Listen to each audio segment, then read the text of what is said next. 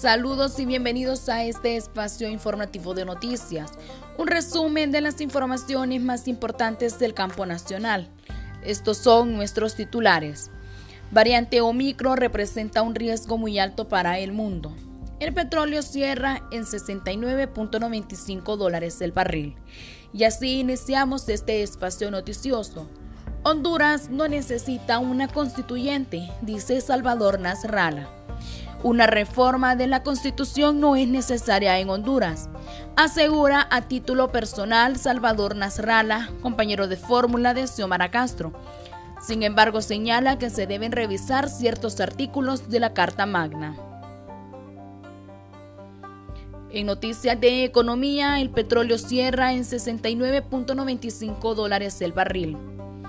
El precio del petróleo intermedio de Texas cerró con un avance del 2.6% y se situó en 69.95 dólares, recuperando parte de lo perdido en las ventas masivas del viernes.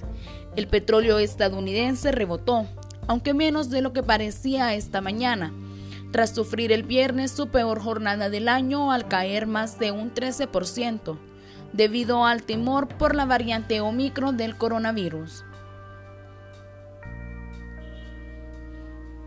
En noticias de salud, variante Omicron representa un riesgo muy alto para el mundo, teniendo en cuenta las elevadas mutaciones de Omicron, con potencial de ser más resistente a la inmunización y más contagiosa.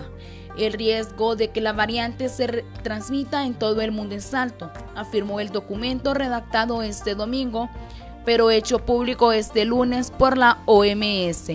Ante estos riesgos, la Organización Mundial de la Salud pide que tomen determinadas acciones prioritarias, entre ellas acelerar la vacunación contra la COVID-19 lo antes posible, especialmente entre la población de riesgo que siga sin vacunar.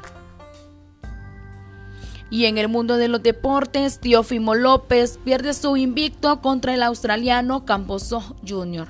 El boxeador australiano George Camboso venció este sábado al hondureño Teófimo López por decisión dividida y le arrebató todos sus cinturones de la Asociación Mundial de Boxeo.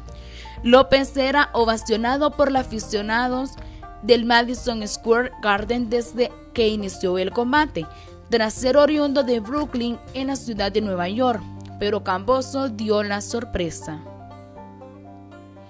Hasta aquí las noticias. Gracias por sintonizarnos. Somos Radio Celaya.